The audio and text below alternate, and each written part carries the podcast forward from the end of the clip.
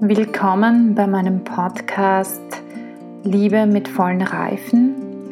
Ich bin euch ja noch ein bisschen meine Interpretation von der Folge 9 und auch von der Folge 10 schuldig.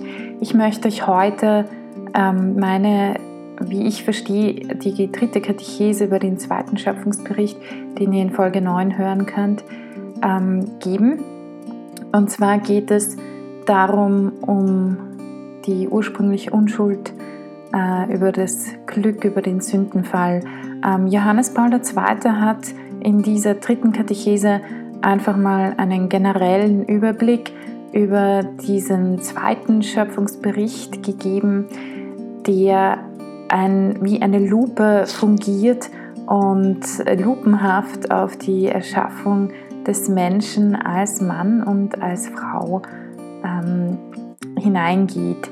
Äh, er wird im Laufe der Katechesen immer wieder zu, diesem, zu dieser ersten Ursituation hinkommen, zu dieser Ursituation, die er nennt die ursprüngliche Unschuld. Mit Unschuld, das möchte ich gleich vorweggeben, ist nicht Naivität gemeint. Wir glauben immer, dass Unschuld und Naivität das gleiche sind. Das ist ein Trugschluss. Naivität ist Unwissenheit. Unschuld heißt nicht zwangsläufig Unwissenheit. Unschuld ist eine Haltung des Herzens. Naivität ist ein, man kann sehr schuldig und naiv sein. Ähm, man kann aber auch sehr unschuldig und naiv sein. Naivität an sich ist jetzt nicht das Zeichen einer Unschuld oder Nicht-Unschuld, sondern Unschuld ist einfach eine Herzenshaltung, dass ich ein lauteres Herz habe, um dieses schöne, diesen schönen alten Begriff zu nutzen. Ein lauteres Herz bedeutet ein reines Herz. Das bedeutet Unschuld. Das heißt, dass meine Motive, die Motive meiner Handlungen rein sind. Das bedeutet nicht, dass mir nicht klar ist, dass diese Motive der anderen vielleicht unrein sein können. Und ich glaube, das ist sehr, sehr wichtig. Das ist mir im Laufe des Studiums der Theologie des Leibes immer klarer geworden. Es ist mir davor schon klar geworden. Ähm, es hat mir das nur noch einmal ein bisschen bestätigt, was ich die Jahre davor schon empfunden hatte, dass Unschuld und Naivität nicht das gleiche sind.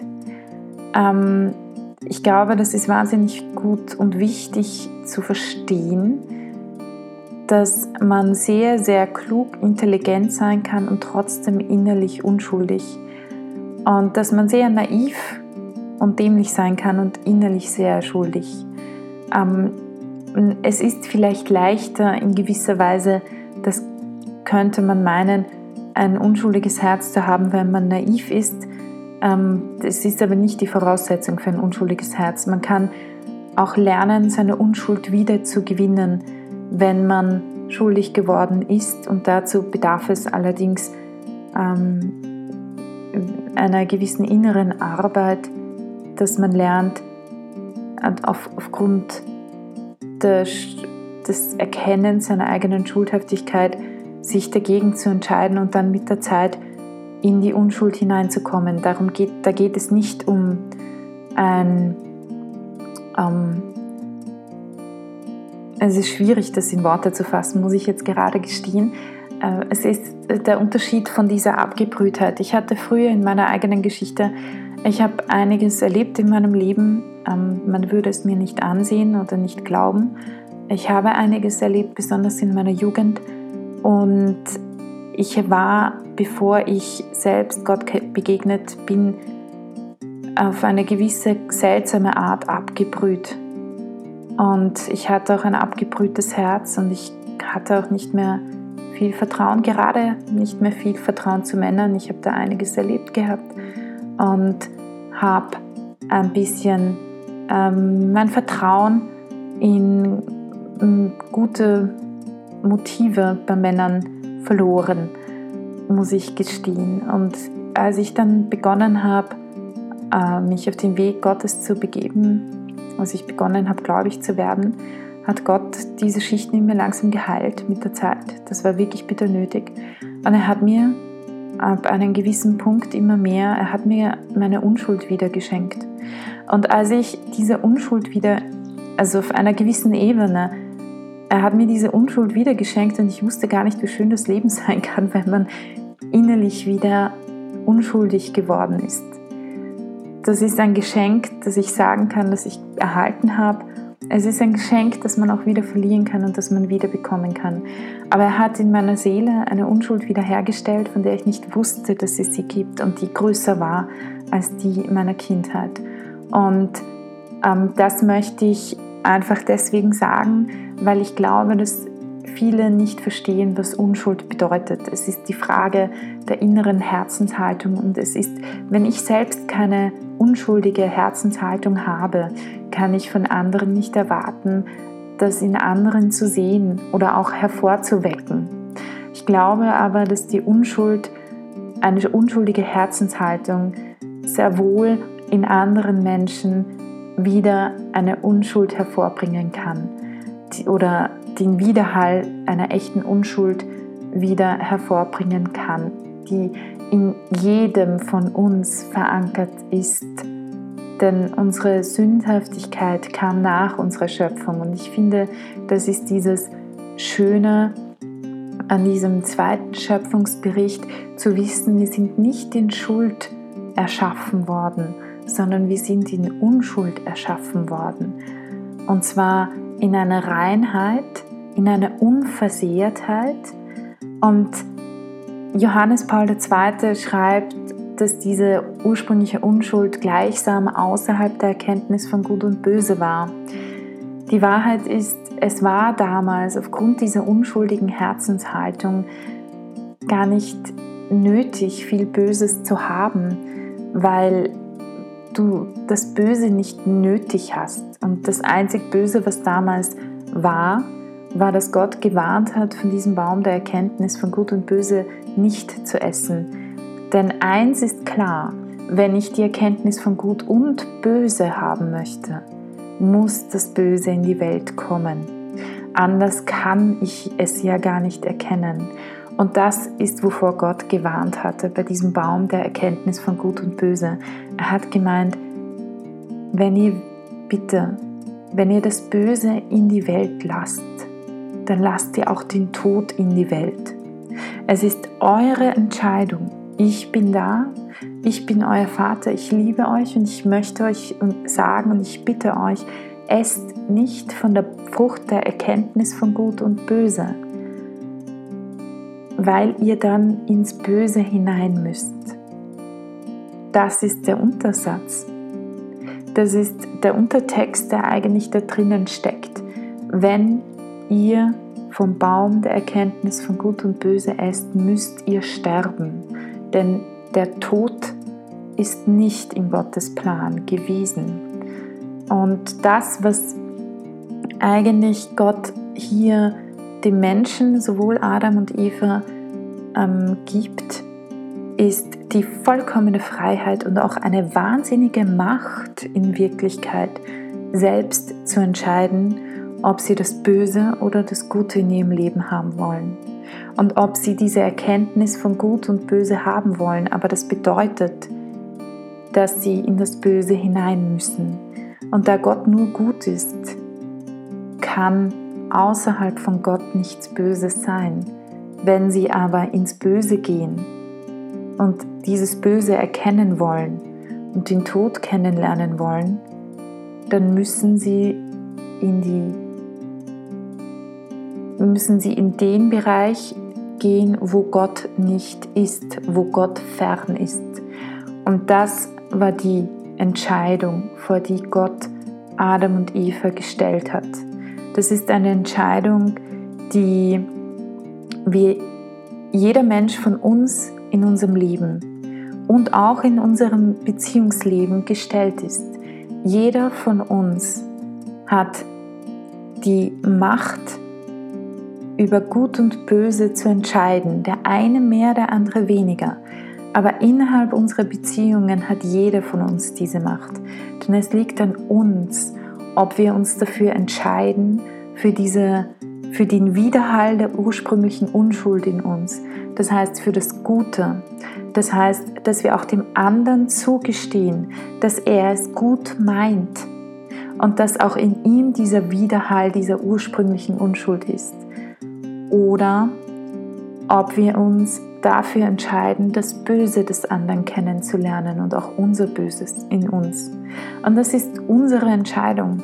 Und wir haben diese Macht vor dieser Entscheidung. Gott hat uns nicht entbunden von dieser Macht, denn er wollte keine Lemminge haben, sondern er wollte liebende Menschen haben, die sich für das Gute entscheiden. Und das bedeutet mit anderen Worten, dass sie sich für ihn entscheiden, weil Gott das Gute schlechthin ist. Und wir wissen, wofür wir uns entschieden haben. Wir wissen, wofür sich die Ureltern entschieden haben.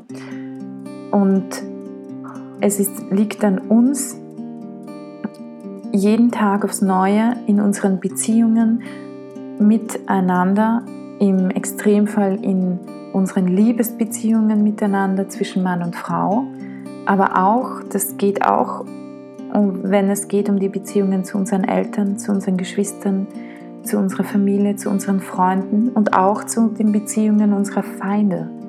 Wollen wir uns für den Tod, für das Böse entscheiden oder wollen wir uns für das Gute entscheiden? Wollen wir uns dazu entscheiden, mehr das Gute stärker in dieser Welt zu machen und damit auch Gott stärker? Denn Gott kommt dorthin, wo es gut ist, weil er das Gute ist. Das Böse ist in gewisser Weise eine Illusion, weil das Böse in der Nicht-Existenz ist, weil die einzige Existenz Gott an sich ist. Dennoch ist die Frage, wollen wir in die Existenz oder wollen wir in die Nicht-Existenz hineingehen? Und das ist diese Entscheidung, vor der im zweiten Kapitel und dritten Kapitel des, der Genesis Adam und Eva standen als Prototyp des Menschen. Und er geht hier, spricht von zwei Ursituationen, eben von dieser ursprünglichen Unschuld und danach von diesem Zustand menschlicher Sündhaftigkeit. Und ähm, die interessante Sache ist, dass er, wir reden hier von einer Metaebene.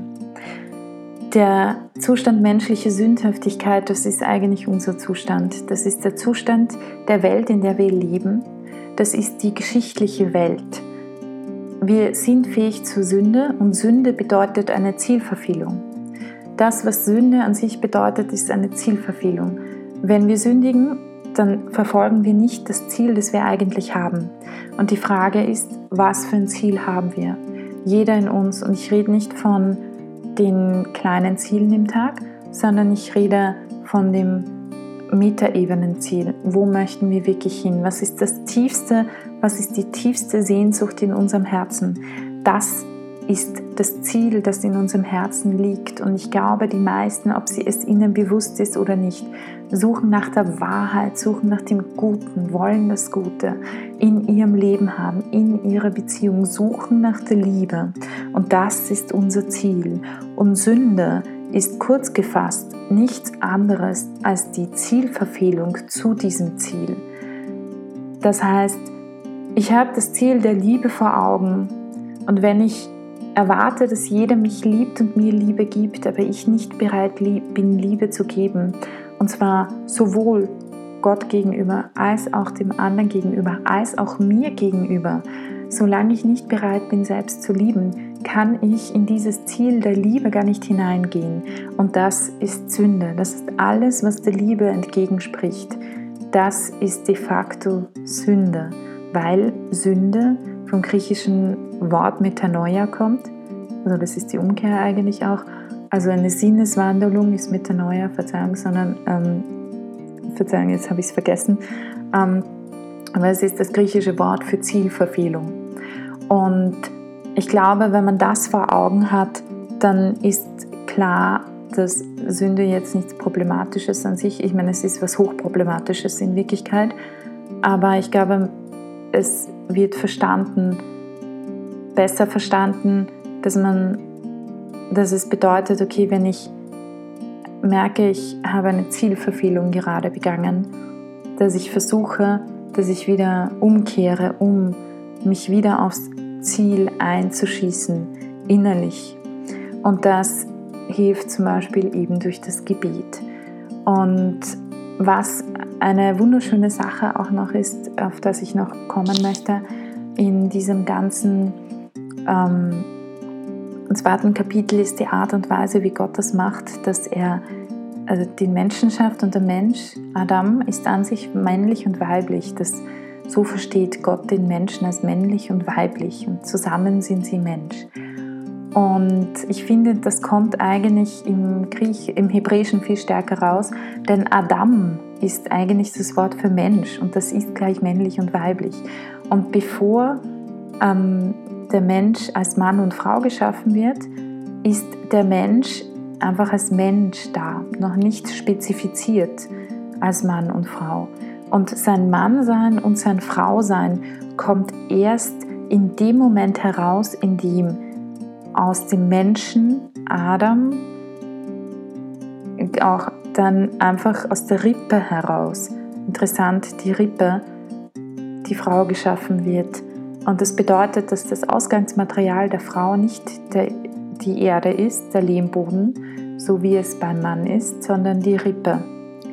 Und das heißt, es wird schon von, es ist schon das Ausgangsmaterial der Frau etwas anderes als, als das Ausgangsmaterial vom Mann und es ist doch gleich. Und ähm, daher, das kommt aus dem Hebräischen so wunderbar heraus, weil dort heißt Mann ist und Frau issa. Das heißt, es ist nur ein A dabei, eine kleine Veredelung sozusagen. Und ähm, das ist die Frau, das heißt, diese Wesensgleichheit von Mann und Frau kommt in der hebräischen Sprache sehr, sehr gut heraus.